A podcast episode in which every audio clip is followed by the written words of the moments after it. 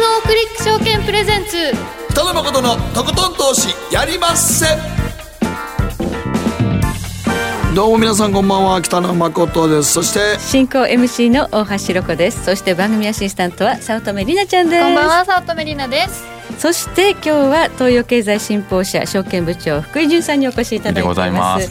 よろしくお願いいたします。まさか僕の横に社会保険労務士がいるとはね。いやいやいやいや主な仕事を見てました。すごいですね。あ本当ですか？いやいやなんかありがとうございます、労務管理の相談指導業務とか労働社会保険手続き、これらできんの？あこれからですよ。これからやんの？はい、この間受かったばっかりなので。いやすごいよね。でもね。ねありがとうございます、ほんまに。いい年だったっていうことになりますよね、なりますよね、はい。素晴らしいよねこんなんね、はい。難しい。何年ぐらいかかったの？三年目です。3年目ででも3年取っとるってすごいよね。すごいと思これ絶対無理やもんねもう、うん。10年ぐらいねやってる人もいるみたいですしね。そうやんね。はい。俺ら勉強してるうちに酒飲むからね。飽きませんね。飽きませんね。はい。今日は2018年最後の放送ということで皆さんからの投稿テーマあなたにとっての重大ニュースというのをね受け付けているんですが誠さんも重大ニュースありましたでしょ？今年はだうち孫できたことですあらじいじおめでとういいやいますやじいじです。いやいや じいじですじいじ。時代ですね。はい。はい。びっくりしましたけどもね突然のことながら。はい。突然だったんです突然です突然です。突然突然です孫がねポンとできました。かあ孫パッとできましたね。そんな突然。降ってきたわけじゃないですよね。まあ降ってきましたねはい。福井さんにとって2018年マーケットは本当にちょっとね大波乱でしたからね。今年はでもででもちょっとなアベノミクスの、今年初めてじゃないですか？このままいくとねマイナスっていうのは株価は。アベノミクス初の初の初の値足マイナスマイことでいくと、はい。マイナスにどうやらなりそうだということで、はい。ちょっと大変でしたね。あの私的にはというか会社的にはどうですかね。えっと指揮法の人たちが一緒に集まるような、はい。えーそういう機構改革を今やっていまして、はい。えーでそういう意味ではあの今頑張って皆さんでこうし仕事してるんですけど、はい。そこら辺が結構びっくりってはびっくりですね、えー会社的にびっくりしたという感じでしょうかね。そうですはい。ね、えー今日はですねこうした大変な大波乱のマーケットの中でもプラスでパフォーマンスを上げていたセクターがあるということで、あるっていうことなんでびっくりですよね、はい。そういうとこあそこまで下がってるところにプラスの市場があるっていうことなので。そうですね、はい。今年は意外な検討。2019年19年もリートが熱いのかということで、ということでお話をさせていただければと思います。リートについてお話を頂戴したいと思います、えそして今日のマーケットフロントラインのゲストはバーニャマーケットフォーカスト代表水上紀之さんということで水上さんはレンジの水上として番組では 水上さんが出るとほどなくしてレンジがブレイクするという、どっちかにブレイクします アノマリがあるのでドル円今日は語っていただきますよどちらに行くのか。お手になった後ってことははい。19年はじゃあもうどっちかなり動くということなんですね。は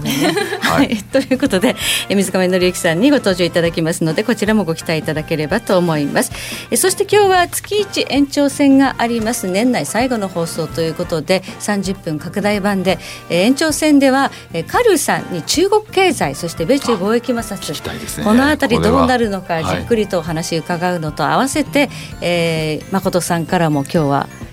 テーマ何でしたっけ？ああクラウドファンディンクラウドファンディング、クラウグについドファンディング。てちょっと喋ります。はい、お話伺いますのでこちらもご期待いただければと思います、では早速この後誠とひろ子の週刊気になるニュースからスタートです。北野誠のとことん投資やりまっせ。やりますせって何語ですか？さあ。この番組は良質な金融サービスをもっと使いやすくもっとリーズナブルに GMO クリック証券の提供でお送りします。誠とひろ子の週刊気になるニュース。さてここからは誠とひろ子の週間気になるニュースです。今日一日のマーケットデータに加えてこの1週間に起こった国内外の気になる政治経済ニューストピックスをピックアップしてまいります。さあ今日の日経平均6日ぶりになんとか反発しましたただし一時取引時間中としてはおよそ1年8か月ぶりとなる1万9000円の大台を割り込んで、はい、1万8000円台に突っ込むという局面もありました、ねはい、終値ベースでは171円32銭高1万9327円6銭で取引終了。最後に、まあ、ちょっと公的な買いでも入ったかなっていう持ち上がり方でしたけど、ね、こうどんどん下げていってあれ？マイナスになってしまったと思ったら、こう5番になってからと最後にぴょんとこう上がっていったと、ね、売り崩せなかった。かですか、まこさん、これは。っていうか、まあ、日銀が入ったからという、まあ、さすがにあそこ、日銀入ったんじゃないですかね。後でこう、えっと、ちょっと確認してませんけども、えー、当然、日銀のデータありますのでですね、はい、えー、後で見てみると、数字やっぱり入ってたかなっていうのはあるかもしれませんね。はい、はい、えー、そして、えー、日経平均は、昨日はね。だって売り崩せなかったけど、十分売り崩されてましたからね。1000円も下がったりしまして。だってこのだって5日間で2000円も下がってるわけですから。ね、ここまで下がるとはちょっとさすがに、薄商いの中をということなんかついこの間までなんかね、あの、その前まで、1000円下がる前までは、まあね、デッドラインは1万9000円って言われてたんで、そこつけたっていうのはすごいですよね。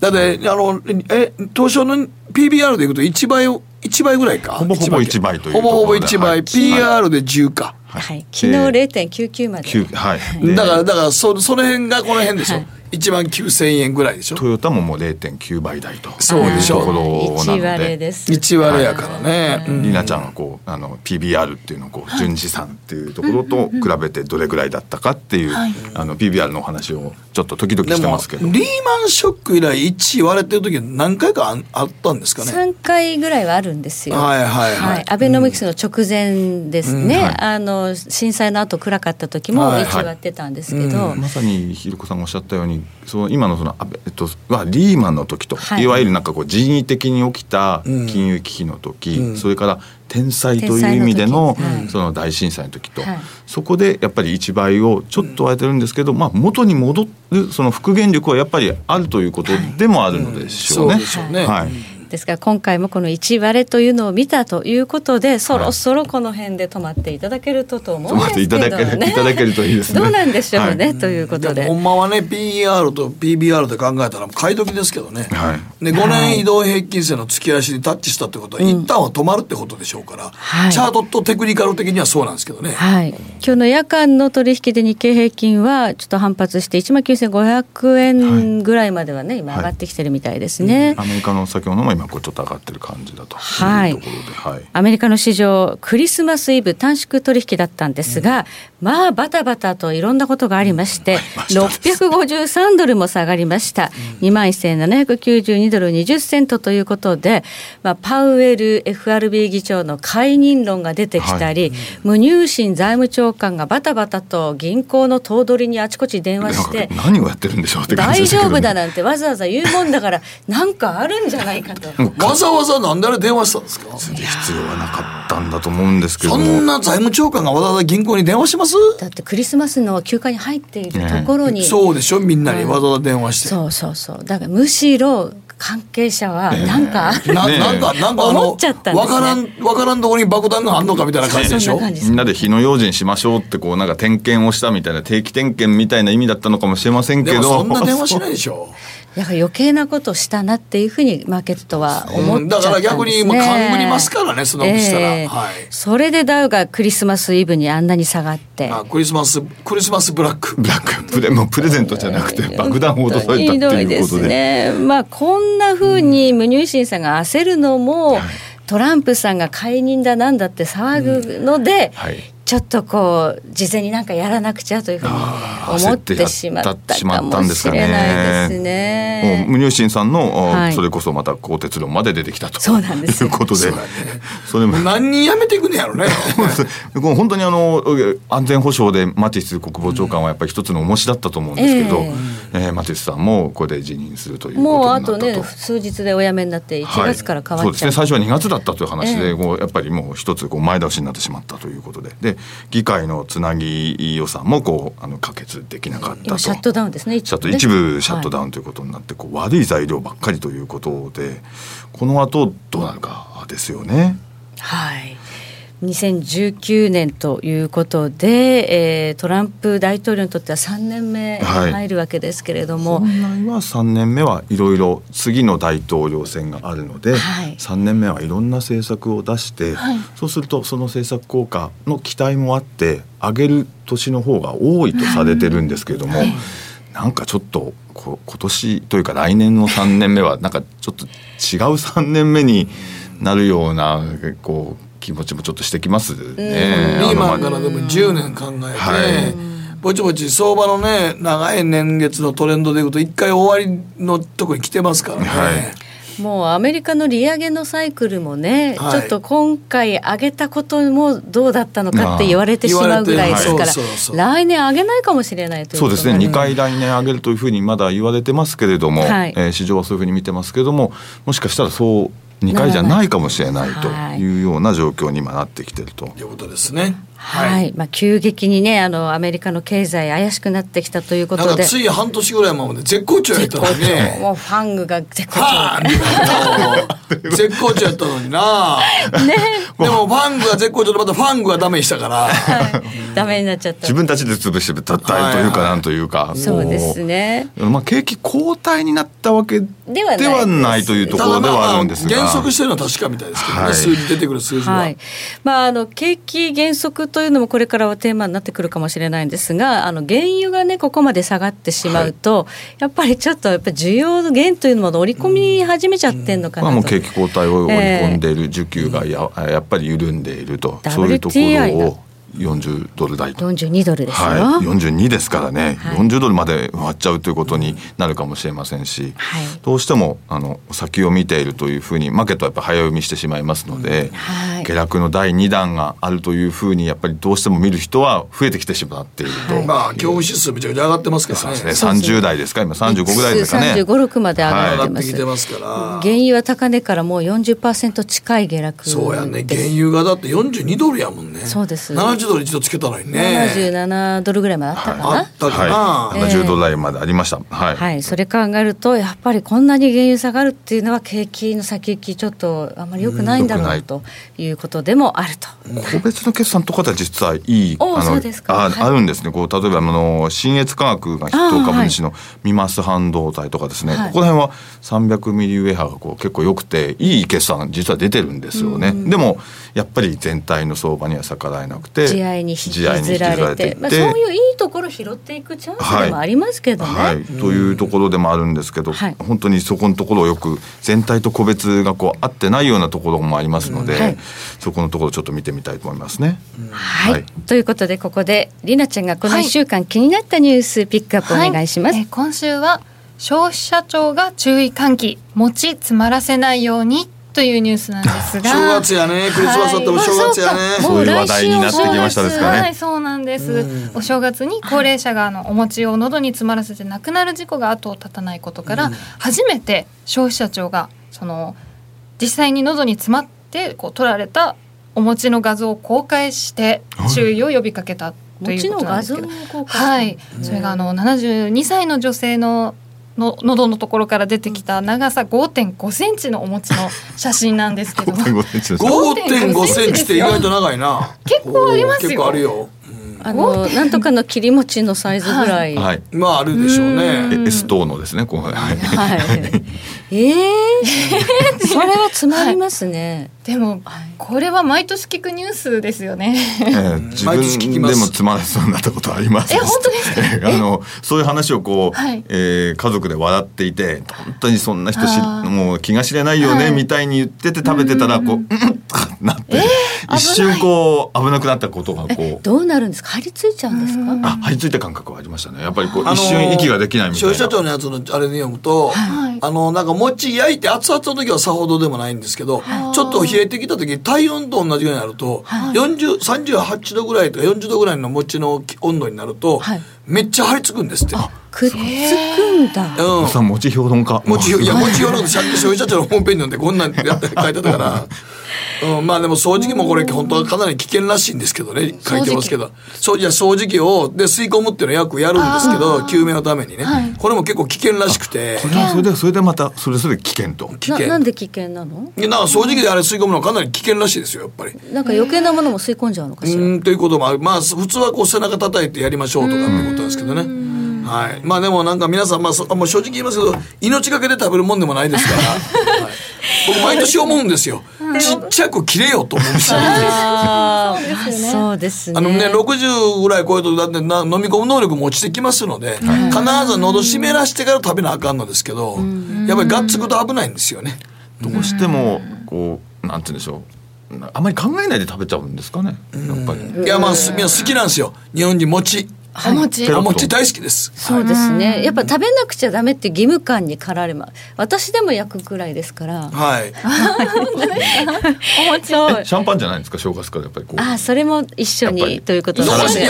そこまだからほんまにあのご家庭でお年寄りにおられる方はもうほんまに命かけてまで食べるもんじゃないんで、ちっちゃく切ってくださいね。もうほんま食べる時は。はい。ということでね、あの1月はこのお餅の事故で1000人を超える死亡者が例年出るそうですから、はい。はい。気をつけていただきたいと思います。もうお正月の話題ですね。そうですね、ね、はい、以上誠とひろ子の週刊気になるニュースでした。北野誠のとことん投資やりませ。んあらっしゃい。ご注文どうぞ。うんと大盛りラーメンにトッピングでチャーシューコーンメンマ海苔それに味玉白髪ネギねあバターとワカメも。全部のせ一丁。シンプルにわかりやすく。株式 FX は GMO クリック証券。占えましたぞあなたの未来。えどんな？あなたは努力次第で大きな成功を収めます。ただし野菜中心の食事と早寝早起き適度な運動をして健康なんだよ。母ちゃんのセリフと一緒じゃん。未来は自分で切り開く。株式 FX は GMO クリック証券すると川上からどんぶらこどんぶらこ。どんぶらこって何？桃が流れてくる音だよ。じゃあかぼちゃは？こ天ぷらこ天ぷらこかな。鳥は？唐揚げこ唐揚げこ。パパおやすみ。置いてかないで。頑張るあなたを応援します。GMO クリック証券。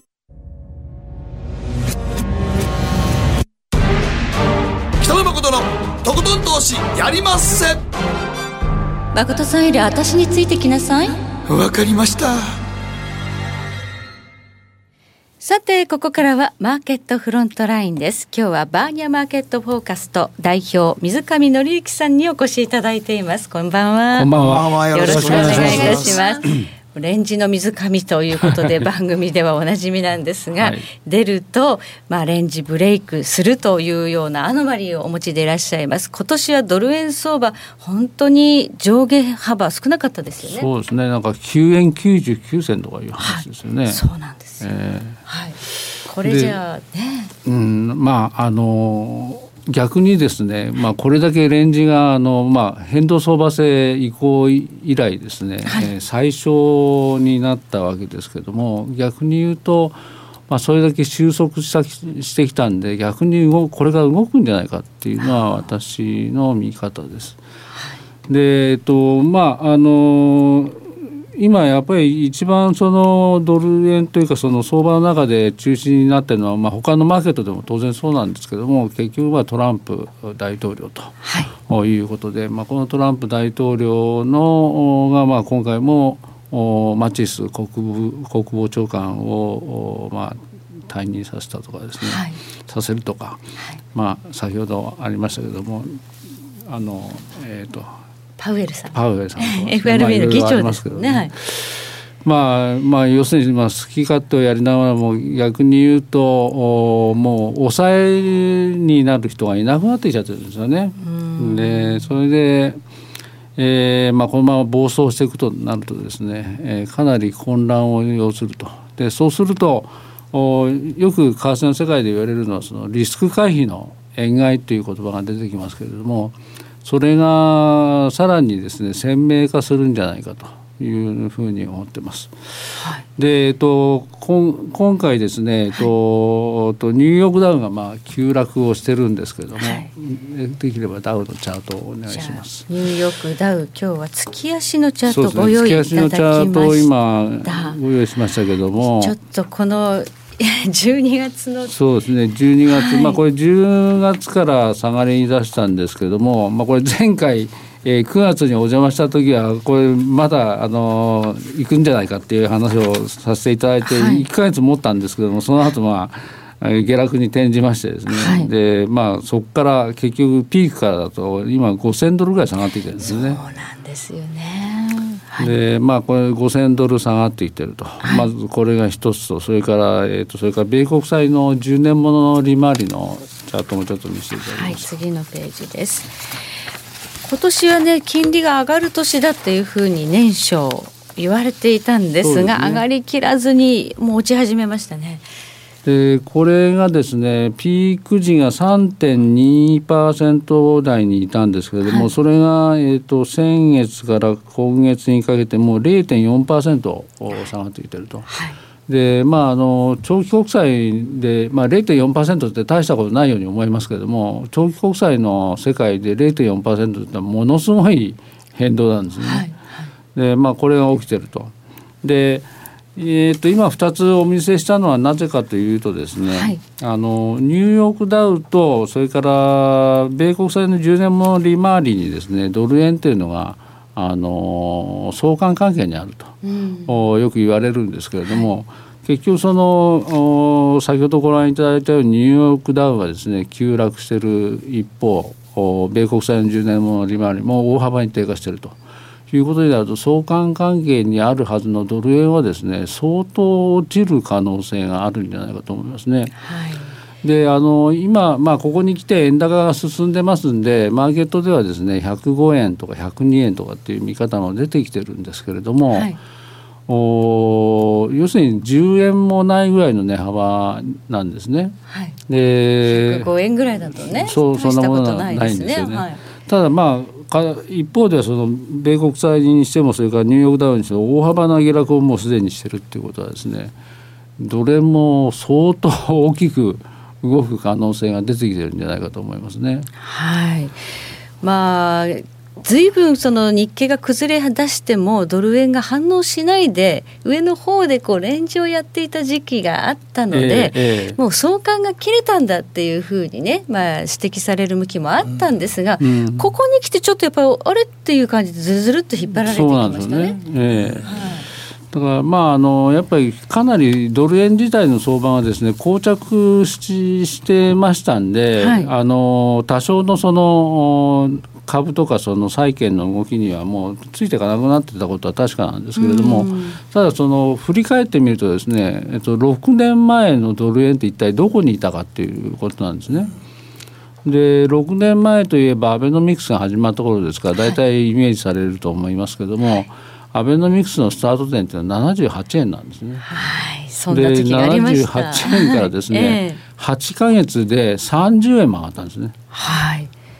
ちょっとそんなダイナミックな相場があったら信じられない。百二十五円ぐらいまでいってますからね。はい、その後あのいわゆるあの黒田バズーカの第二弾があって、はい、結局2015年には125円台までいってる。そうです。2015年6月いってますね125円ね。ねですからあのかなりの大きな相場変動をですねあのしてきてると、はい、でそれがその後ご覧いただくとですね、まあ、2016年にあの例の一旦落ちたんですけれども、はい、あのトランプ氏がまあ大統領になったということでその時に118円まで急騰したっていうのがあったんです,、ね、トランプラリーがありました。トランプラリーがあったんですね。はい。でその後2017年かぐらいからですね動かなくなってきてでとうとうあ2017年ですね。2017年で動かなくなっていてそして今年2018年になるととうとう9円99銭の値幅になっちゃったということで、2年間のレンジですね。そうですね。であのただですねこれあの先ほど最初に申し上げましたようにですね値幅がどんどん収束っていうんですけどもあの値幅が狭くなっていってますよね。はいこの収束するということは逆にですね、あの相場が大きく変動するですね直前に現れるものなんですね。次のトレンドのエネルギー重点期間、えー要するにレンジ期間からトレンドに転換する変わり目っていうのはですね、はい、えー、値幅がものすごく収束する時期があるんですね。はい、でそれであのみんなもうレンジにも慣れてしまってるとですね、はい、突然大きく動き出して大体その時逆張りしてますから。うんあの大きく持ってかれてですねあの、まあ、やられてしまうということが結構あるわけですね。ということでかなり、まあね、値動きが収束しているということで来年あたりはどちらかにブレイクする。どちらかというとダウは崩れているしアメリカの金利も下がってきているのでドル円は下方向。そうですね。まあしかもそのドル円って今年上かなりやったんですよね。あの114円と、はい、あの何回か試したんですけれども結局上全然抜けなかったんで。はい。やっぱり上の重さって相当重いことが分かるんですね。でまあそういうこともあってですね、まあ、下がるあの動くとしたらやっぱ下がる方向しかないんじゃないかと。で今ご覧いただいているチャートで見ますとですね、はい、2015年のところは125円の一つ山があってですね、えー、その後ちょっとちっちゃめの山山っていうかちょっと横台地みたいになってますけれども、はい、でこれですねあのーまあ、変形ダブルトップっていうふうに私呼んでるんですけども、はい、あの大きい山とちっちゃい山からできてるダブルトップでこれのネックラインという首の部分が100円あたりなんですね。はい、そうするとこのネックラインの100円をブレイクしてくるとですね大きい山のて、えー、天井からの高さ分だから25円ですね。100円から125円の25円。25円、はい、その分ネックラインから下がっちゃう100円から25円今度引く。引く。計算値。それはでもアベノミクスの前まで戻るってことですよ。戻るってことええ。ー、野田政権の末期ですよね。78円ぐらいって、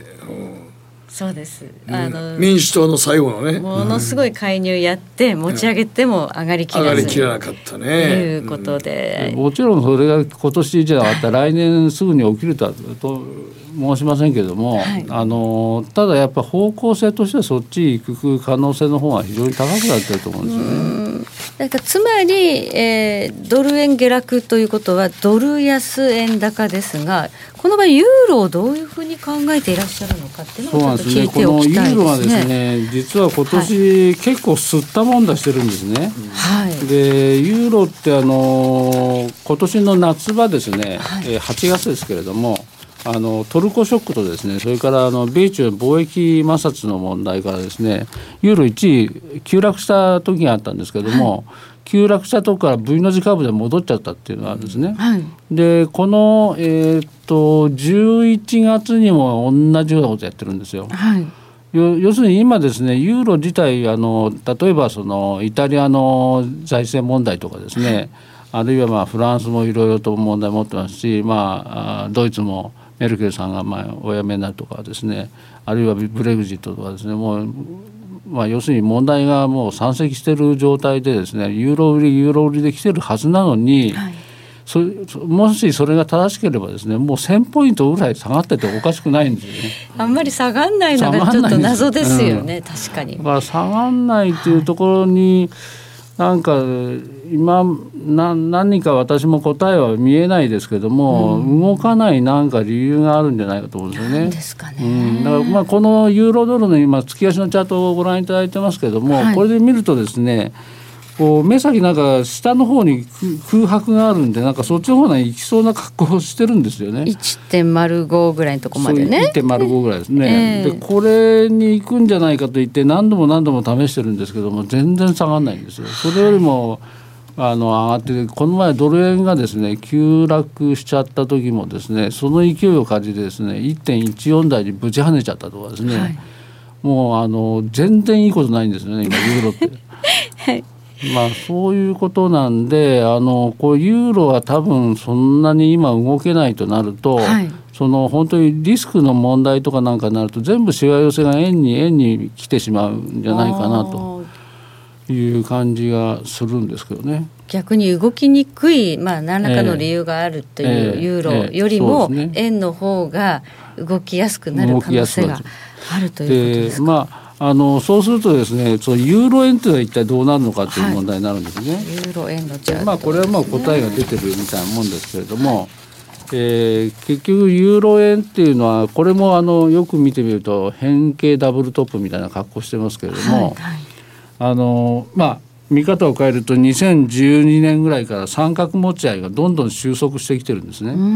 でこの三角持ち合いが収束した後はやっぱりどっちかに大きく動きそうなんですけども、はい、もしユーロユーロドルがですね動けない状態でドル円が本当に円高に大幅になっちゃうということは当然ながらユーロ円も急落する可能性があるんですね。はい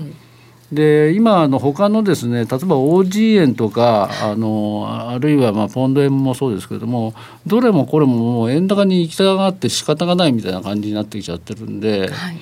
あの全体的に円高が進行する可能性が高いと思いますね。うんクロス円がかなり崩れてきましたよね。ね。5ドル円、えー、それからまあニュージーランド円、カナダ円なんか、カナダ円なんかも崩れてきて、ね、クロス円が引っ張ってドル円を最終的に落としちゃうってこともありえますか、ね、ありえますね。まあ、うん、あるいはまあドル円が引っ張ったとところは後をくっついてくるときもある、まあいろいろその前後しながらいくんじゃないかと思いますけどね。はい、はいそうすると、まあ、長期的なビューでは、まあ、ドル円相場動かなかった分動き出したら下にストーンと落ちる可能性がある、ね、その時は、えー、25円引いて計算値で70まああくまでも理論値です論値だけどまあ80円台まであるかもしれない、うん、だた多分その前に100円というところがかかなりのあの、まあ、抵抗線というか攻防戦になるでしょうから、はいまあ、そこを抜けてからの話ですけどね、あくまでも。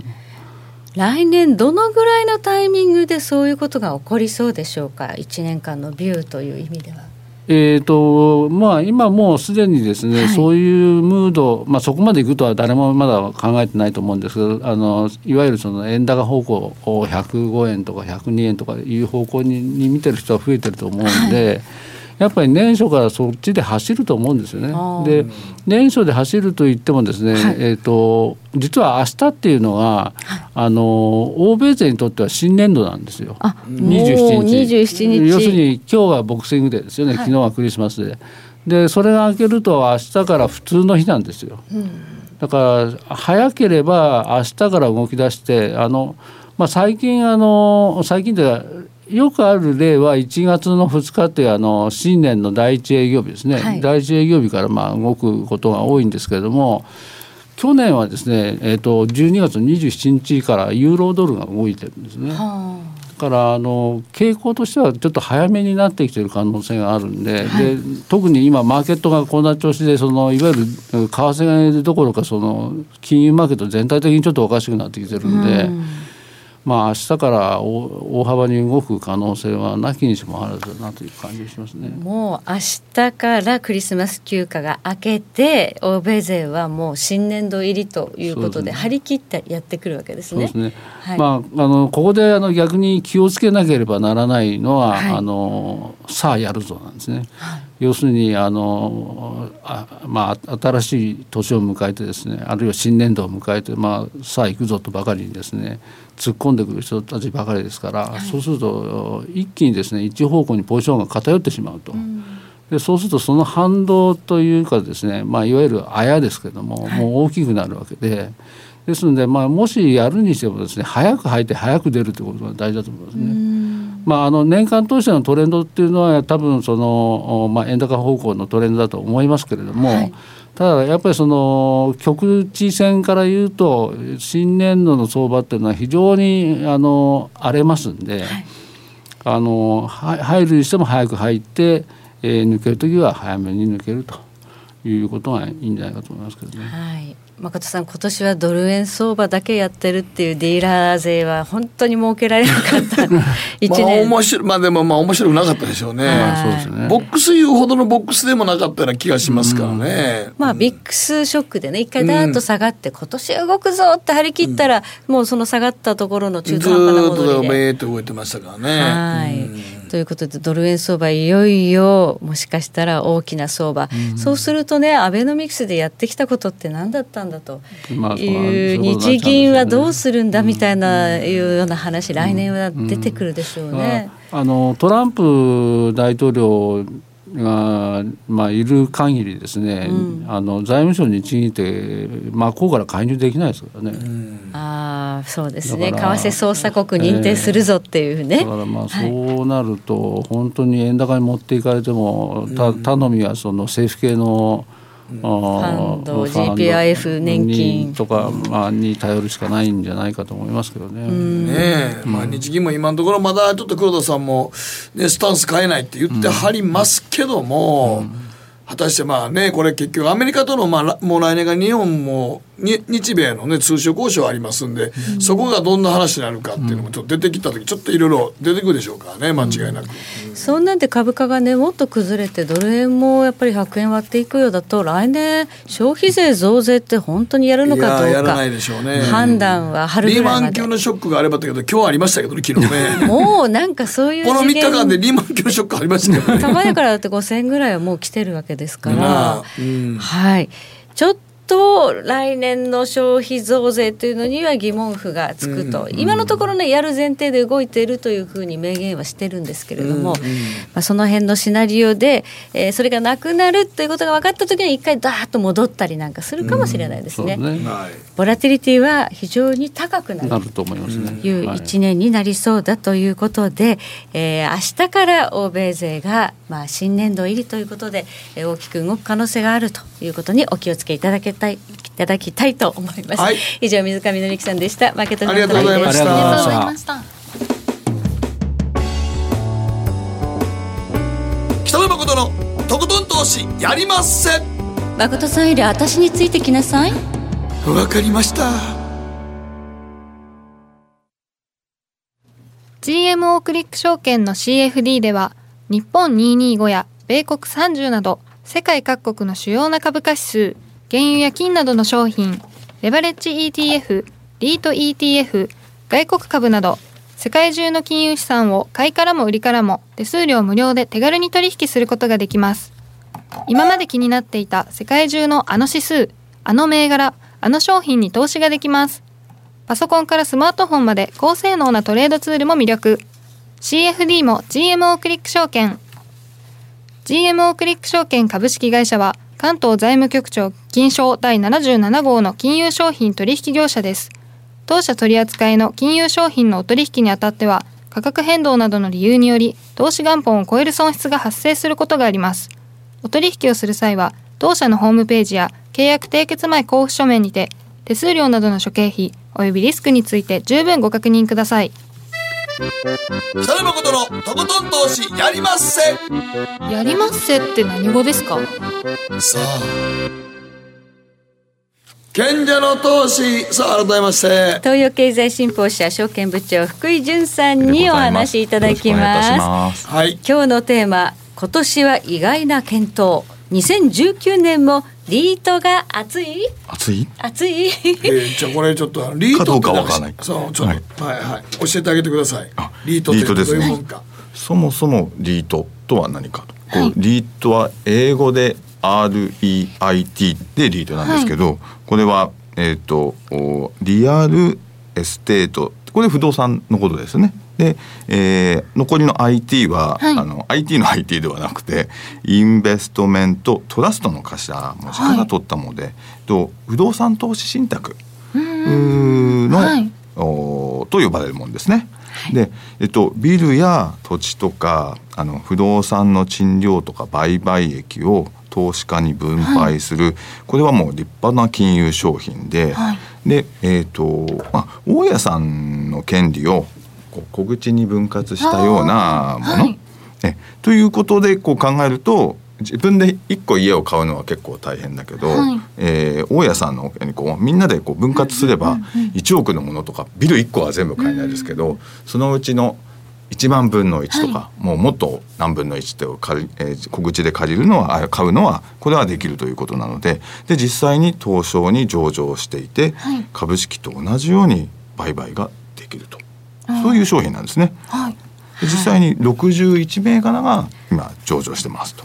い。うところなんですね。もうあの株の売買と同じように気軽に不動産投資ができるそうですね。という商品が誕生したということで注目なんですが、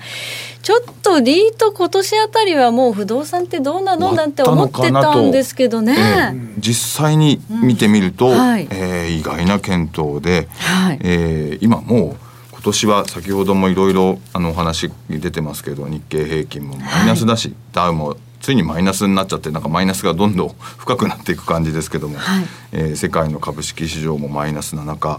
えーリートだけはとは言わないけどでもリートは今2018年を通して、えー今日現在でなんとプラス5%約。えー5%台後半ということで、えー実はプラスだったということなんですよね。はい。でリートは実際その売ったり買ったりできるということで5%ですけれども当然配当もありますので、はいなんと配当金を、えー全部配当金込みで考えると、えー、10%以上の小売り回りです。ごいな、まあ10番って今時ないですか？ら。あれ？と今年の最初に気づいてたらよかったね、どうして言ってくれないんだって。ねえちょっともう不動産はね遅いんじゃないのぐらいに思ってたんですけど、前半のあれですね、はい。こう原油の江森さんぐらいの勢いがあったかもしれないですね。あの原油の強さみたいな、こう無敵でだったですね江森さん前半のこうね,、はいね。ああいう感じで結局1年を通してみたらリートは今年に関しては勝ちだったというふうな形でこう終わろうとしているということなんですよね。はい。まあ、この強さと人気の秘密っていうのはやはりこのはい。高いね、分配金とか配当というのもあると思いますけど、はい。何がやっぱりちょっと決め手だったんでしょう今年は？そうですね。やっぱり、あの特徴とかその,、あの種類というお話も含めてということでい。くと、まあ、やっぱりあれでしょうね。低金利でもあったし実際お金が、あ安定的にその、えー利回りがもう見込めるということで結局はお金を集めてたということなんでしょうけど、こう程よいリスク感っていうことなんでしょうかね。ミドルリスクではい。ミドルリターン型っていうのがあの多いというか。リートというのはそういう形であの一つの不動産だったら何かあるか分かんないですけども、はい。実際にあの物件ってことを考えると、結構そう長期はい。契約をしている物件に、まあ、みんな投資するので、はい。長期契約をしているってことは、まあ、いきなり家賃があの例えば30万円だったものを明日から例えば50万円にしますみたいなことは言えないからあるいは逆に、えー明日から10万円になったりとかっていうこともないので、えー安定した投資対象に安定してこうお金がこうリターンがあるってことが期待できると。はい。いうのがあって、えーそうすると、えー株式市場よりも売ったり買ったりするんですけど、はい株式よりは値動きもそんなにこう、うんまあ、高くもなく、ボラティリティが、まあ、そんなに高くないはいというふうに、まあ、一つ言えるんでしょうかね。はい。でまあ分配金もちょっともらえるとそうですね、はい。まあ利回り考えてそうするとキャピタルゲイン狙いではなくてこう利回りで安定的に置いとこうという意味ではすごくこう、あの値動きが大きくないっていうのは魅力なわけ魅ですね。力なんでしょうかね。はい。3パーぐらいもらえるんだったらそんなに上がんなくてもいいよねっていうふうにこう考えると、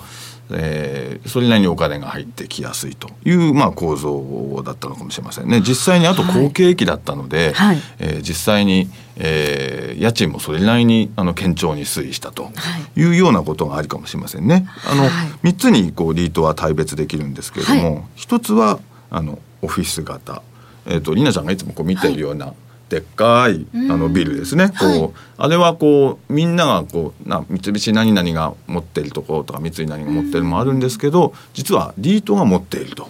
い。うようなあのそういう物件もあるということですね。はい。はい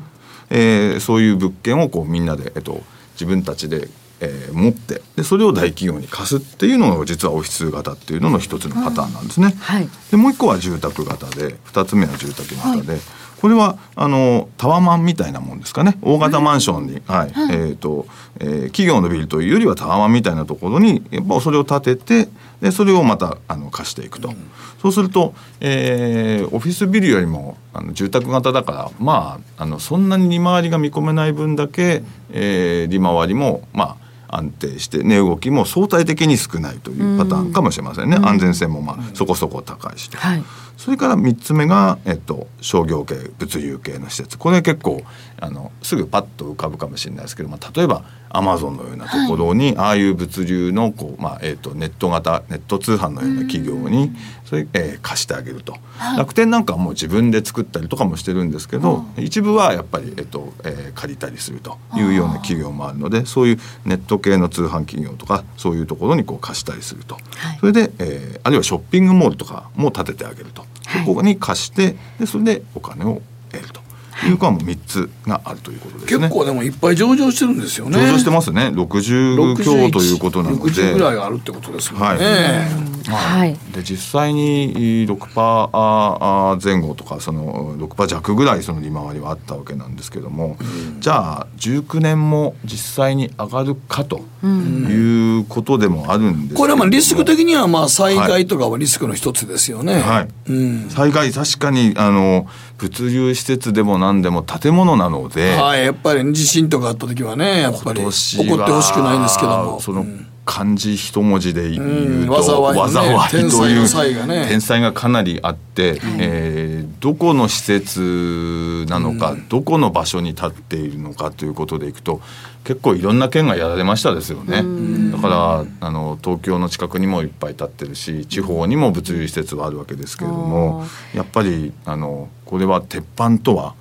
えーいろんなその天災からあー逃れられないとは言えないですよね。これが1個目のリスクですね、それから当然その、えー金利がじわじわと、まあ、アメリカはちょっと打ち止めかもしれませんけども一般的に金利が上がっていけば、はい。相対的な魅力はやっぱり薄れますので。まあね利回りっていうのはね、はい。そうですね。ね、そうするとあの今は利回りが期待できますけれども、金利上昇局面ではあのそう簡単には来年もどうかっていうのはまだわからないということですね。それから、えーあとはその空室リスクですね、えー実際に、えー一個一個見てみると、はい。えー本当にいつまでも満杯かどうかこれはわからだない。ほんまによくこんだけ立ってんのになと思いますけどね。ありますね。日本のね人口動態で考えると少子化ですよね。って思うんですよ、どうしてもね。タワマンも立っている、ねえ。でもタワマンはでもなんか結構やっぱり海外の人買ってるでしょ？買ってきて今までは買ってきてくれてチャイナマネー。チャイナマネーでもちょっとやっぱさすがにって僕もそこが一番なんか、はい。タワマンに関しては疑問に思うのはやっぱちょっとチャイナマネーとかがもう来てないんじゃないかなと、今はこうちょっとこう実際に売れてる売れてるっていうけど場所によっては随分ばらつきがあるし、こう潜在的にこう空室が増えてるとも言われるというのがありますね。それから今のその商業施設に関してもいつまでもアマゾンが盤石かどうかっていうのは、こうあの通販全盛みたいなことを言われてますけども、実際こう ZOZO だって今年はもっと伸びると思っていたら、えーちょっとこうもじもじくんみたいなのを作ってる間に ZOZO スーツね。ZOZO スーツが。意外にちょっとなんか、えーもうちょっともう日の出の勢いかと思ったら意外にあれ、えー計測がね意外とねうんうまくいかないっていうことで、まあ、でちょっと失敗しちゃったなっていう、ね今あのユニクロをちょっとまねっこしたというとあれですけれどもこう、えー、とゾゾヒートでしたっけ？えーあれを売り出してますよね、はい。だからああいうのがこうまた上がってくればいいかもしれませんけど、通販がいつまでも盤石かどうかっていうのはわからないので、そうすると空室っていうことがこうあのいつまでも低空室率でいるかどうかっていうのは。これでもリートを主に買ってるのってやっぱり銀行が買ってます？主体は、えー、大体地方銀行。それから地方銀行へ行くとこないもんな、はい。今ね。お金のやっぱり運用先がねないので銀行信用金。庫結構地方金融機関が買ってますね。買ってます。個人どうなんですかね？個人もやっぱり一口10万円前後とかでも買えますんで。から買えますからね。うん。それなりにあのおみんな個人の投資もこう盛んですね。で、えー実際に本当にいい今の空室率の話もありましたですけど値動きが本当にないのかどうかっていうのを、あのまあ、相対的にないない安定相対的に安定してるとも言われてるんですけど、本当かなと思ってこう一つ二つちょっと見てみたいですよね、はい。ちょっと個別で見てみたんですけども、はい。えーじゃあまず、えっとオフィス型の代表格いってみましょうかね。はいえーっと、えー、8951の日本ビルファンドなんかはどうですかね。はい。8951日本ビルファンドの株価は、はいえー今日は66万9000円というところで12月10日高値で1回押してますけど、でもこれ結構キャピタルゲインもあったんですね。今年は上がってきましたねえー結構今年は良かったということですね。たですね。これ上がってるね。これいやだから言うても、はい今年世界中の中でこれが一番良かったアメリカというニューヨーク大学落ちてるみたいこれが一番良かったんじゃないですかということの一つにどうやら、で、えー例えば、えー流動性とか、えっとあとその値動きってことでいくと、えー本当にないのかなと思って例えば3463可愛らしい名前ですけどいちごホテルリートホテルとかにこう投資をするわけですね。こうなんかニナちゃんも買いたくなりますよね。いちごホテルリート。可愛いですよ可愛らしいですよね。このリートは上場直後にものすごい人気で上がりまして、はい2016年が高値で、高値で、はい。その後行ってこいでどんと下がって今またじわじわと、まあ、上がってでも足元ちょっとね今回のこの株式市場の波乱につれてやっぱりつられやすしてますからね。ね。やっぱり、うん。あの株式市場とそのえ売ったり買ったりはできるので、はい。上がったら当然売られる可能性があるということなので。株でやられた人がこっち手締まうみたいなこともあったかもしますもんね。れないですそのね。はい。連動性があるということなので、こうやっぱりその実際に、えー下がりにくいみたいなのは、あくまで神話ではい。あってと。いうことなんですね。あと例えばえっ、とどうでしょう。えっ、と大江戸温泉温泉物語の関連でありますね。三四七二とか、はい温泉施設とかにこう、えー実際に。えー投資をするという3472のなんかもう大江戸温泉物語系ですよね。のリートですね。ここれれもねはどうですか？足元ものすごい下がってますね。やっぱりだから名前ではすごい話題でしたけど話題ではえー人気はあるあるみまあまあたいなんで皆さんまあすけれども、まあまあ認知度高いですからね、大江戸温泉は、ちょっと値動きが結構荒いというートですね。ことなので、やっぱり、あの今見てきたように3つ上げただけでもこう一つ一つの値動きが違いますので、はい。えーやっぱり値動きにあの注意する。それから、えー当然その、えーどういう投資物件に一つ一つ持ってるかっていうのは、みんなの全部公開資料で見れますので、そこをきっちり見た上で本当にあのこれはいい物件に投資している会社なのかなというのを見てそれであの投資すると間違いが少ないのかもしれないですね。プロは全部の物件こうやって見て回って買うんでしょうね買ってリートにはい。投資するときにね、まあ、個人でなかなかそこまではできないかもしれないですけれども、まあ、分配金配当そしてキャピタルゲインとうまく取れれば今年テンパーのうわ銘柄もあったと。ここだったと有馬記念も当たんなかった福井としてはですね、はい。わここだったんだなと。ご愁傷様でした。はい。ということで、えーリートの魅力についてはい。お話伺いました。以上賢者の投資でした。北野誠のとことん投資やりませ。んエミさん。どうしたの？僕最近考えてしまうんです。毎晩月を見上げるたびに僕の将来はどうなってしまうんだろうって。同時に思うんです。この虚しい気持ちに寄り添ってくれる女性がいたら。好きですでよくない？シンプルにわかりやすく。GMO クリック証券。バカモン！お前は周りが見えてない！また怒られちゃったよ。部長の前歯に自分勝手するな大学生のノリはもう通用しないぞ。はい。ノリをどうにかしないとまずいですね。え部長歯にノリついてますよもっと楽しくもっと自由に。GMO クリック証券。ねえ先生好きって10回言って。それ10回クイズでしょ。いいから。じゃあ好き好き好き好き好き好き好き好き好き好き。僕も先生好き。もう。思わず笑みがこぼれる。株式 FX は GMO クリック証券。さてここからは皆さんからいただいた投稿を紹介していきます。今日のテーマ2018年のあなたの重大ニュース。はい、えー、サムサムさんからですが今年最大の出来事は、えー、元妻と再婚したことです。おめでとうございます。っていうか今年最大の出来事は人生最大の出来事じゃないですかねそれ、ねえ。ー6年前に離婚してそれから仲直して再びより戻したんですがその6年間私の方は相変わらず平凡なサラリーマンのままでしたが、えー妻がなんかその間に司法試験に向かって弁護士になっていました。はい、再婚前に事前契約書みたいなものを作らされて家事の分担など明確に約束させられてそれだけでも窮屈なんですが離婚時は本当に可愛かった娘が今は超生意気な中学生になってしまい 今考えるとこの選択を果たしてよかったのかどうか悩んでおりますと。いやー高収入の奥様でねねよかったんじゃないですか、ね、はい続いて。はいこちら二郎さんからで今年最大の出来事は私自身が部長職になったことです。部長になったことは嬉しかったのですが現場の監督責任者として気を使うことが多く結構大変だなと思います。一番大変なことは産休する女性社員の仕事を他の社員に割り振ることです。この時男性社員は結構理解があるのですが特に厳しい態度を取るのは独身女性社員なのです。女性の敵は意外と女性なんだなと実感させられています。深い話ですね。いやコメント難しい話ですよ、はい、深いでこう。ね。女の時は女みたいな、さてこちらは薄毛の太郎さんです。重大ニュースというより私の渋滞ニュースですが今年は特に収入がガタベリしたので一旦手元の資産を整理しようとブラジル債券トルコリラメキシコ債券を損切りしました。えらいもんばっかり持ってんねんな。高金利やけど。えらいもんばっかり。恐ろしいもんばっかり持ってんな、はい、損益は3年繰り越せるのでこれから3年はどんだけ儲けても税金は気にしなくていいんですよ。すごいじゃないですかとすごいもん持ってんな。ほぼほぼなんか世間的に言うとジャンク債に近いもんしか持ってないやんか。はい。ね。ちょっと今年夏場に向けて大変でしたねこれね。お疲れ様でした。お疲れ様でしたね。もう一つ？はい、はい、朝さんです。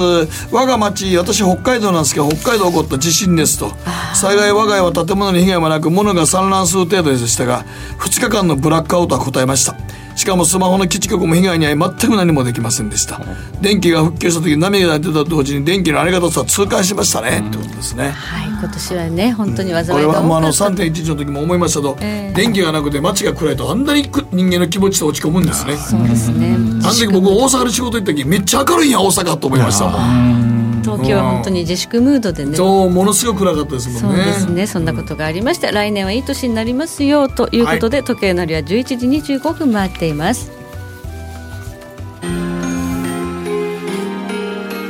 北野誠のとことん投資やりまっせ。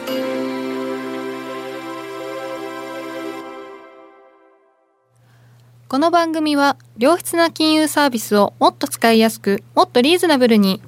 GMO クリック証券の提供でお送りしました。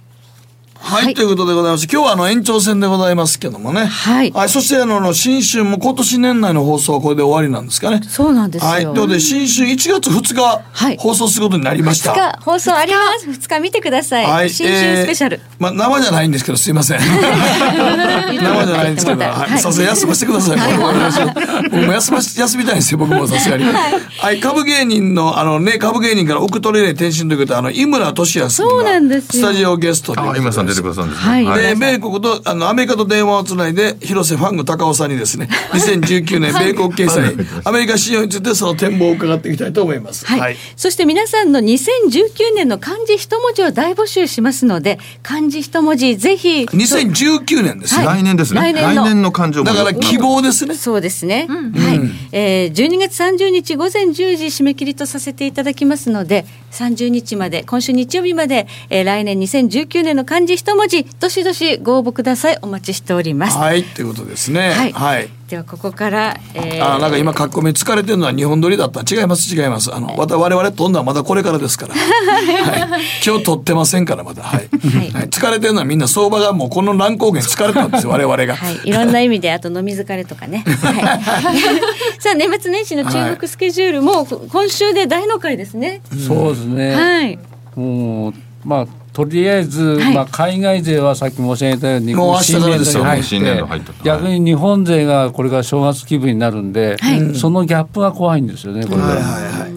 日本人が休んでる間に仕掛けてくるみたいなこと結構ありますからね。ね。円高にもしそのもうまさにその円高が始まっちゃいますともう一段下がっちゃうっていう可能性も。うん否定できないということになりますね。もう来年なんかでもあのね僕一番嫌なあの10連休で決めはったじゃないですか。10連休ありますね。あの前ってなんか考えられへんよな。新元号でね、ね、あの景気よくなればいいですが10連休だとちょっと困る人もいろいろ出てくるかもしれない、ね、出てくるのもあるしあと相場にとってマーケットにとってもつい何もできないですからね。まあ為替はあれですけど、株なんかやってる人なんかあの前にやっぱり処理しようと結構思うでしょうからね。株は辛いかもね。4月下落っていうのがこうちょっとやっぱりり今のお話をまさに聞くとそういうふうなそんな感じどうしても思ってしまいますよね。はい、みんな FX やりましょうね、その時はね。はい、その時はね。はい、ということでこの後延長戦もありますので引き続きご覧いただければと思います。ここまで水上さん福井さんどうもありがとうございました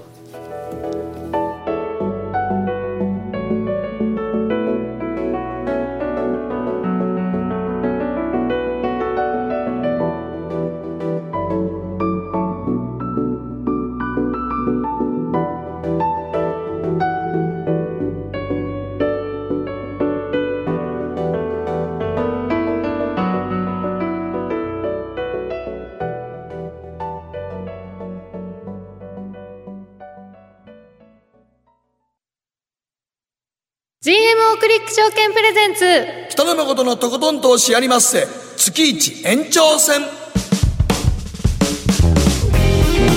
さて、えー、月一延長戦でございます、はい。よろしくお願いします。改めまして北野誠です。大橋ひろ子です。そして早乙女里奈です。はい今年最後の最後の延長戦となりますそうですけれどもね。ね。まさかねあのクリスマスにあんな大暴落すると思わなかったんですけどね。はい。まあ、アメリカ発のニュースやたらと多かったこのクリスマス前後はね、あのトランプ大統領がパウエルさんを解任するとか、政府機関の一部シャットダウンがあるとか、まあ、そういうニュースで落ちたような印象もありますが、今年2018年振り返って一番大きいのはやっぱ中国ですから。そうですね。はい。はい。中国の景気後退というのはね、あの来年も世界経済にどのようなインパクトを与えるんでしょうかということで、はい。え今日はですね延長戦で、えー東京財団政策研究所首席研究員の加龍さんにうん。お電話つなぎます。はいということで、えー、加龍さんに中国今現在中国のことちょっと聞きましょうとい聞いうていきことですね。ますね。はい。そして誠さんのコーナー今日はどんな話題になえりますか？タイトル。はクラウドファンディングということですね。クラウドファンディング。はいちょっとちゃん知ってる？あのーお金を集めるあれですよね。そうですね。あれで合ってます？はい、こんなものやサービス作りたいとかいうことでプロジェクトを呼びかけて、はい。まあ、はい。皆さんに今日の今日寄付してもうたり投資してもうたり融資してもうたりとかいうパターンですね、はい。はい。そそれにつでいてちょっと語りたいと思います。はい、ということでではこの後早速加龍さんにお電話つないでえ中国経済これからどうなるのということを徹底的に伺っていきたいと思います。はい。この番組は良質な金融サービスをもっと使いやすくもっとリーズナブルに GMO クリック証券の提供でお送りします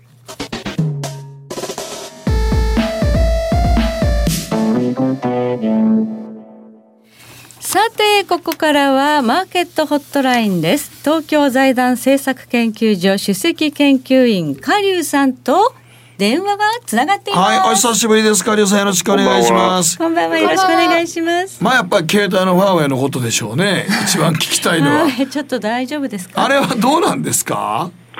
えっとね、中国のこのファーウェイという会社がですね、中国のハイテク産業のいわゆるリーダー役なのでですね、えー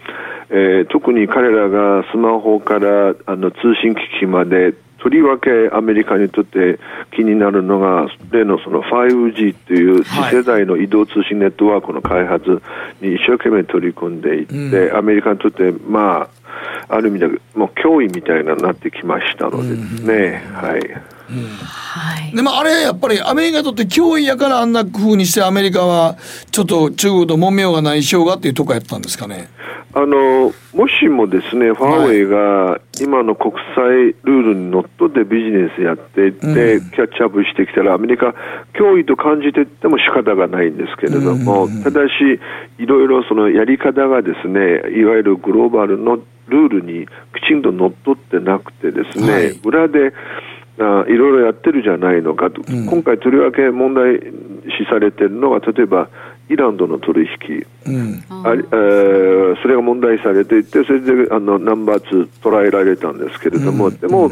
私から見ると、それだけじゃなくて、やはり例えばファーウェイと中国人民解放軍の関係だとかですね、中国政府との関係、いろいろやっぱ、あのおなんていうの、疑問視されてるところがありますね。はい、あの 5G という、まあ、次世代のネットワークのはい。覇権争いだという指摘もあるんですが、うん。もともと今、米中はぼ貿易不均衡をめぐって対立しているんですけれども、はいここに来て、まあ、あの技術めぐってこう対立してきたわけですが、うん、対立はしてきているんですけれど本当の対立は何かっていうと、うん、ファーウェイの 5G という技術ともう一つがあの今、中国政府がいわゆる国家プロジェクトといって一生懸命取り込んでいるのは、えー、量子コンピューターの開発でございまして、はいはい、世界ではあの日本もアメリカ、韓国も開発しているんですけれどこういう日本などは全部企業とか財団で開発しているんです、中国だけは国家プロジェクトなので、はい、おそらく一番完成形に近いのが多分中国だと思うので、これがですね完成したら、この 5G のネットワークで集められたデータを計算すると、どこまですごいかというと、おそらくペンタゴンのセキュリティコードまで解読される可能性が出てくるわけですから、それはアメリカはやっぱり黙ってないわけですね。ペンタゴンで国防、まあ、セキュリティ、安全保障、はい、それはもう一番あかんでしょう。うん、あのこれからの戦争っていうか、昔のミサイルとかドンバチあるじゃなくて、情報戦ですから、うん、これはやっぱりアメリカ、黙ってられないわけですからね。はいこのファーウェイのシェアなんですが、今、アメリカは、あの同盟国に対しては、まあ、排除するよう求めているんですが、それでもあのなんかアフリカとか南米とか中央アジアなんかでは結構、シェア持ってるんですよね、えっとですね、この IT という産業の面白いところが、はい、ただ、技術あるだけでは何の意味もなくて、はい、要するに希望がないといけないので、うん、でですから、どれだけのデータを集められるか、はい、中国はもともと国内にインターネットを利用している人は約8億人いると言われています。うんそれからアフリカ、中南米と中央アジア、これは中国はもう最初から抑えているので、はい、ただ今回のアメリカとの対立で先進国は全部排除しているわけですから、ちょっとね、ファーウェイにとっては、その周辺のですね、新興国のデータ集まるんだけれども、うん、先進国のデータ集められない可能性があるし、もう一つ、実はチップ、あの IC チップの部分がですね、コアの部分が実はまだファーウェイといえども、えー、日本から輸入しなきゃいけないので、はい。ですから、あのアメリカがですね日本に輸出するなと、多分あの今、リスト来てるので、本当に日本はそのまま実行すると、ファーウェイがちょっと頓挫する可能性も出てきましたね。おすごい戦いになってるんですね、今。もうもうもう死活問題だからね。争いなんですね。ねはい。で今後あのカリオさんはこの今の米中貿易摩擦どう見ておられます？あの従来の貿易戦争っていうのは、要するに貿易不均衡なので、今、ちょうど休戦状態なんですが、はい、あの3月2日まであの、とりあえず戦争をやめようと、うん、これはね、なぜトランプ大統領はこれ、あの休戦状態に持ち込んだかというと、うん、一説では、ちょうど今、そのクリスマスのシーズンでアメリカ人がクリスマス商戦でいろいろ買い物しなきゃいけないので、これを避けるためにやってるじゃないのかっていう説が実はありまして、これそれほど外れてないと思うんで、でただあの3月2日までに中国は何としてもあの妥協して、その戦争を終わりにしたいと。というのは、中国国内経済がもう持たないんですよね。で、中国政府が発表している成長率が毎年大体6.5%ぐらいの GDP の伸び率だと言われているんですけれども、はい最近、まあ、それ鵜呑みにする人いないでしょ。うん、まあまあ、あのー、最近は国内でからも漏れてる情報によると、今の成長率は大体0%ぐらいになってきていると。信頼すべき数字のその数字なんです、ね。0%? 要するに、ほとんど計算するときに、計算するとどうしても幅が出てくるんだけど、うん、高くても1.67%しか出てきてなくてですね、うん。えー、低い値が大体マイナスなので、間取ってみると大体あの0%前後の成長だろうと、うん、これで2週間前、僕、中国出張してて、はい、自分の体感温度と今申し上げた値と、大体一致するような感じがしますね。でもね、例えば、はい、ああの中国ってその成長率がね、はい、高くなければ国を持たせられないって言われてたんじゃなかったですかね。おっしゃる通りです。何が問題かというと2つ、1つが雇用が難しくなります、うん、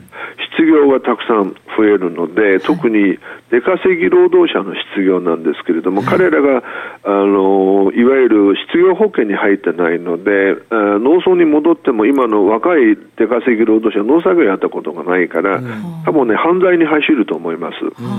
2番目があの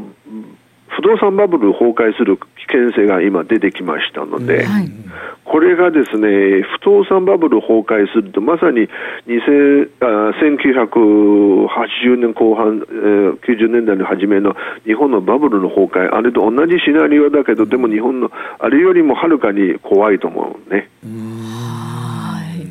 不動産バブルの崩壊と、まあ、雇用の問題が出てくると、まあ、治安の悪化、習近平政権の体制維持が難しくなるっていうこと。僕は今回の貿易戦争は、下手すると、どうでしょうか、共産党、この政権、存亡の危機になると、僕は思います。えーうん、存亡の危機。だからアメリカの専門家がよく最近よく言うのはレーガンが旧ソ連を終わりにした、はい、トランプがひょっとすると中国共産党終わりにするじゃないのかっていう。う結構ねあのワシントンの専門家が言うわけですよ。へえそれはえどどういうところからそういうふうに思われるんですか？すなわちあのトランプ大統領が普通、貿易摩擦とか貿易戦争だとかって言った場合、はい、まあ、あの中国はね、ある程度妥協してくれれば許してやると、今までの例えばオバマ大統領も、昔のブッシュもそうなんですけれども、うん、今回のトランプがどうもそうじゃないんですよ。あの次から次へとあの捉え人捉え科学者とかあの、えー、経営者とか捉えたり、えー、してるしまた報復措置も考えてるわけですから。ですからこれいずれも実は中国にとってアキレス腱みたいな存在の人たちこうやられてるわけだから、うん、完全にあのトランプ大統領がですね歴史に名を残そうとしてるじゃないかと僕は感じるわけですよね。まあねファーウェイのね幹部逮捕もその一環ですから、ねはい、普通ならまた前のオバマの時はオバマ政権の時はそんななかったでしょうからね。なかったですね。本気じゃなかった。あの弱いからね。はい。あのそう考えるとですよ、はい、カリさん2019年中国経済の見通しはどんなふうに見ておられるんですか？いや僕は2000今年はまだ前哨戦で2019年の中国経済多分波乱万丈満ちた、うん、あの大混乱の1年になると思うんですよね。一つが国内経済が非常に、えー、難しくて社会の治安が悪くなるし。治安状態が不安になるでしょうしね。不動産バブルが崩壊したら日本の日じゃなかったないと思いますけどね中国は、うん、そうそうそう。ただ日本はねバブル崩壊していても、はい、何があっても日本人っていうのは金融資産海外に持ち出さないんだから、はい、国内でみんな我慢するんですよ、はい、オールオールジャパンでみんなで我慢する、はい、中国人はそうじゃなくて、いざこの希望がないと思ったら、みんなどんどん金融資産あのカナダなど海外持ち出すわけですから。今回のファウイでもあの南末の人、実はあのバンクーバーで2つの豪邸持ってるわけで、あれ多分中国国内の人見てみんなびっくりしたんだけど、なんでっていう感じになるわけですけれども、だから何がっていうと、バブルバブルが崩壊すると同時に、キャピタルフライドがあのものすごく加速度的にあの出ていくわけですからね。じゃあ、原安が起きる可能性が高いということですかね。もちろん、あの原安、少々の原安っていうのは、中国の貿易、特に輸出にとっていいことなんですけれども、うんはい、怖いのが暴落なんですよ。はい、だから暴落する可能性は僕出てくるんじゃないかなという感じがする、ほん。で資産を持ったまま金持ちだけは海外に逃げる。そうです。ああ、そうするとますます不動産がもっとバブルが崩壊していくのが止めようがないんですね。でまあ、あのこのこれから新年も帰るのであんまり不安は煽っちゃいけないんだけど、はい、ただしあの真実言わなきゃいけないので そのリスクマネジメントっていう観点からこれから2019年展望するとこういうリスクはらんでるっていうのは僕言わ、言っておかないといけないと思う。でもでもそうなったらでもね、中国はそうなった時日本も無傷で折れるとは思えないですから日本の株式市場なんかね、ね、うん、日本の金融市場はやっぱりいくらか影響を受けると思う。ただ日本のね強みが何かっていうと、はい製造業の技術きちんと握ってるんですよ、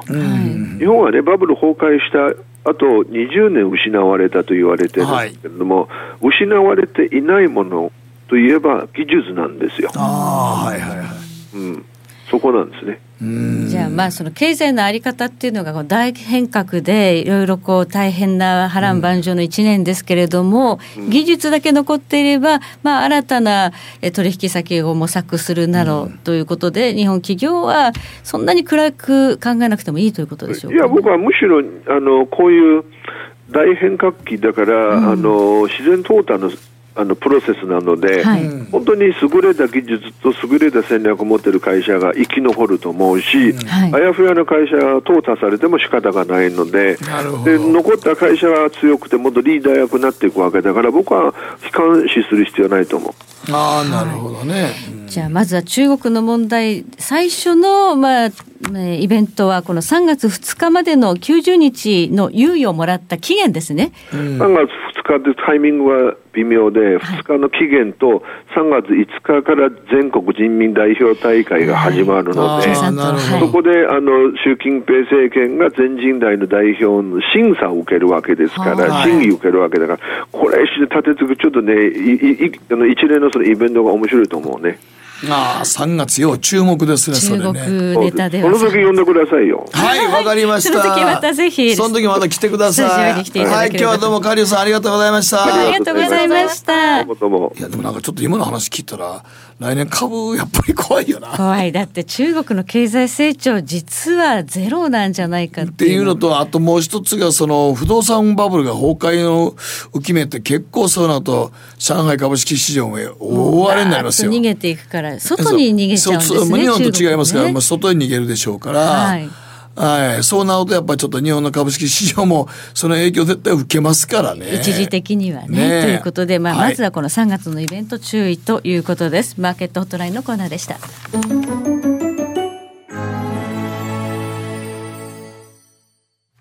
GMO クリック証券はおかげさまでファイナンスマグネート社2012年から2017年の調査において FX 取引高が6年連続で世界第1位を獲得 FX ネオは50万口座を突破しました。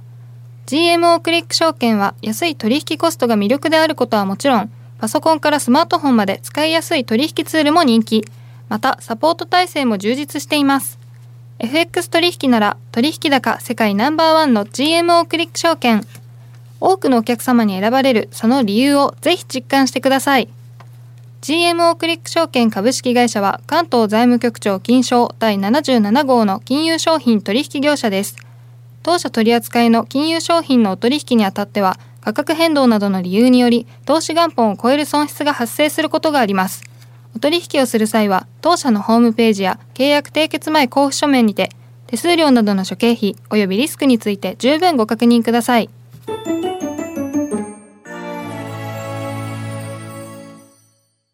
さてここからはやりましてマンスリーニュースのコーナーです。今日の注目トピックは？はい、えー私がちょっとクラウドファンディングをやってたと。まあ今もやってるんですけどね、またね。あの、北野誠のお前ら行くなっていう心霊探偵団っていうので、ありますね。あの、タイに行ってたでしょ？あはい。あれを僕らちょっとタイに行く資金をクラウドファンディングで、えー。竹書房さんがやってですね、はい。12月31日までやるんですけども、一応目標が200万円を突破ということを目標に掲げてたんですが、クリスマスイブの日に200万円突破しまして、あーファンディング成功ですね、そう、一応クラウドファンディング成功なんですけど、ちょっとそれ見ながら思ったんですよ。まあ、クラウドファンディングってあの寄付型と言って、はい。まあ集めた資金を全額寄付に当たってリターンはないパターンと、僕らはあの購入型って言って支援者の方々に、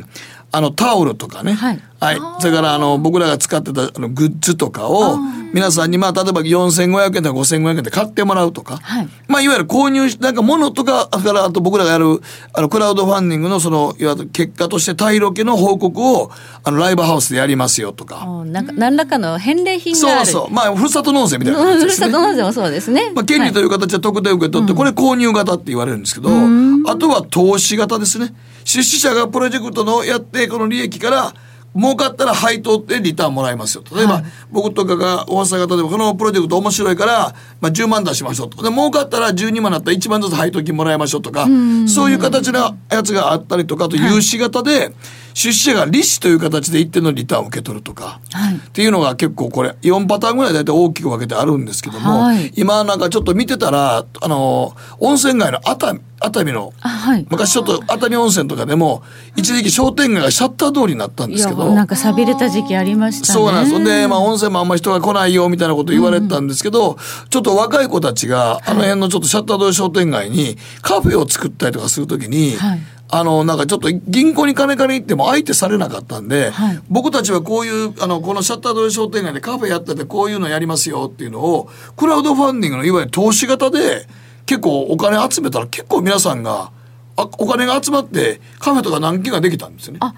クラウドファンディングで若者がそういうところを使って、使って、あの熱海のそのちょっと寂れた商店街とかに、あの、店をやったら、それが当たったっていうニュースがこの間見てまして、ありまして、で、それも、だからちょっと、まあ、いあの、投資型ですから、まあ、ある程度利益出たら、ちょっとリターンはせなあかんということになるんですけど、でも、この子たちが、なんか、この若者たちが、この、な熱海の温泉でやるときに、もう銀行とか行っても相手されなかったと。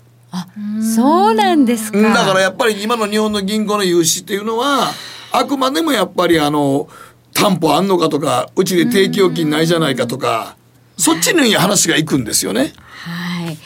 でもやっぱ地銀さんの役割って、はい。まあそうやって新たにそこで何かやりたいというところの、まあ、企画とかプロジェクトっていうのははい。よく見て融資してくださることじゃないんですか？とそうっていう本来なら銀行の業務っていうのは本来はえ。本来ならそうなんですけど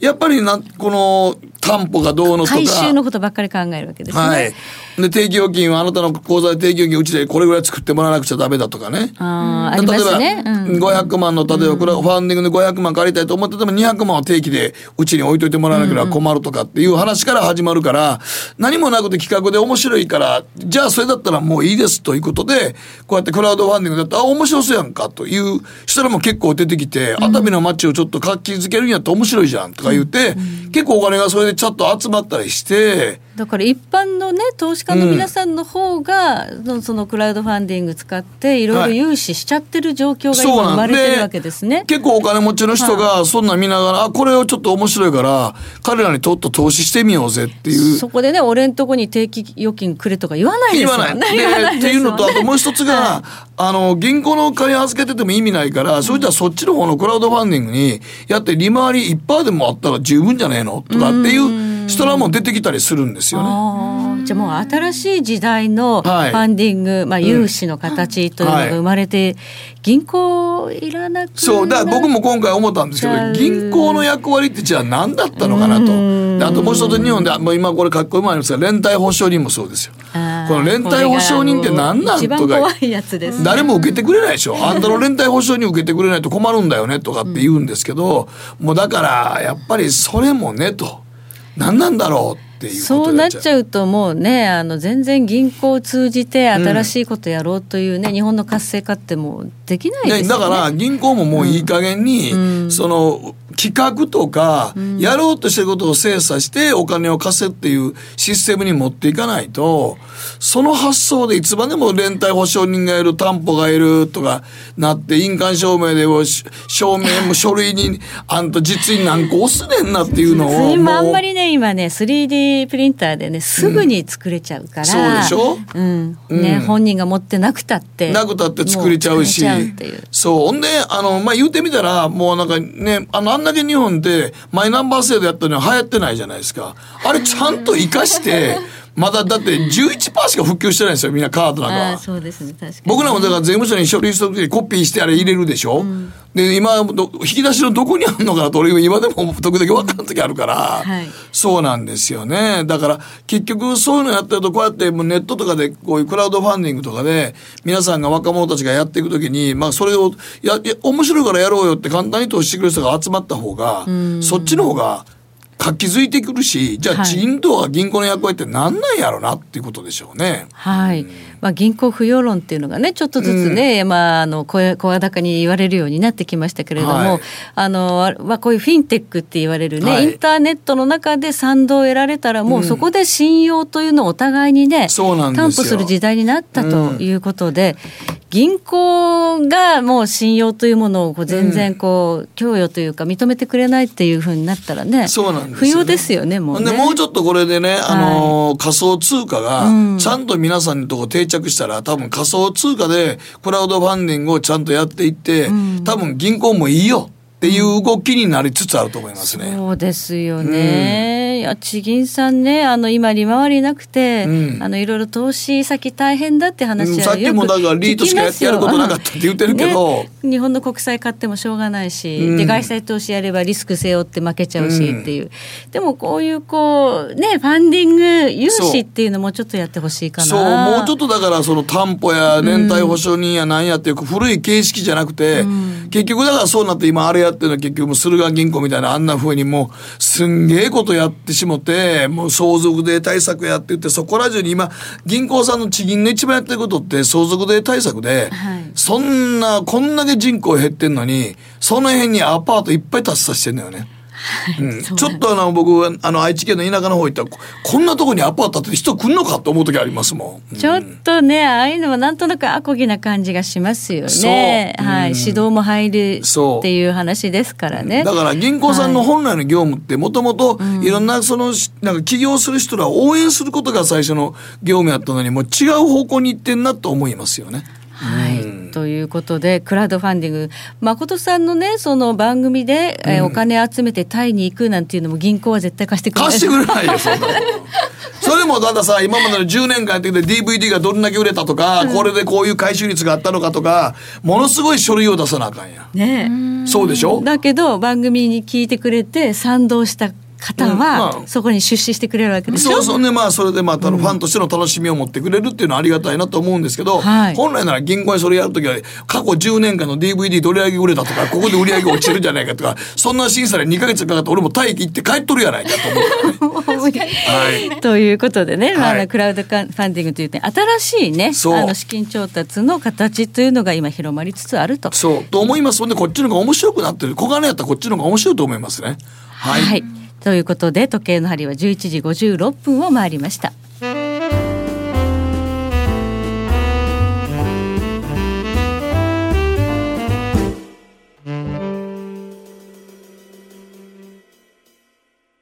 さてそろそろお別れの時間が近づいてきました。この番組は良質な金融サービスをもっと使いやすくもっとリーズナブルに GMO クリック証券の提供でお送りしましたはい、ということでさて今日のニューヨークどうなってるんでしょうね。はい今128ドル高ということでまあクリスマス明けは反発して始まっていますが、アメリカ市場は引けてみないいやとわからないのでわからないもうアメリカ市場怖い怖いわからないですねニューヨークドームはラスト30分で何が起こるかわからない。ということで今年もまだねあのあと2日ぐらいは取引ありますからありますからね。はい気まあちょっと日本はもういくらなんでも今日はちょっと僕はまあまあわからん日銀のどこかどうかわからないですけど、まあ今日はもう一番あのね5年周期のあそこのところをいっぺんタッチしたんで、はい。まあ買い戻しがあったんやと思うんですけどもね。うんはい。さあ本当に今日で番組ね最終放送ということで、12月ね今年2018年は。はい。はい。年内ですね。来年はで言語も変わりますからね、大橋さん。我々は明治生まれとなりつつありますよ。昔は一緒にしないでください。一緒にしなきゃ大変なんでやねん。一緒やから。昭和生まれに変わりあれへんから平成生まれと一緒って言いたい。こっちこっちいやで違うよ。違うよ。今日はズラかぶってきてますからね。今日髪上げてないだけです。ちょっと髪の量多くてね。ズラからと思いましたね 多いんですよ。はい。さあ年明けの放送は1月2日になります。はい。ということで1月2あの井村君がやってまいりますのでね。はい、はい。井村さんにいろいろともう奥トレになったそうですから。えすごいね。奥儲けたんや。奥儲けたんです彼はでも芸人辞めた方が多分仕事増えたと思いますけどね。そうですね。彼もなんか中小企業診断士かなんか持ってましたよね。そうなんですうん。ね確かそうやったと思いますよ。しっかりしてますからね。はい。ということで1月2日の放送もご期待いただければと思います、はいえ広瀬さんにも電話つないでいろいろとお話伺いますからね。ということで、えー、本年最後の放送お付き合い誠にありがとうございました。それでは皆さん来年お会いしましょう。1月2日お会いしましょう。良いお年を。良いお年を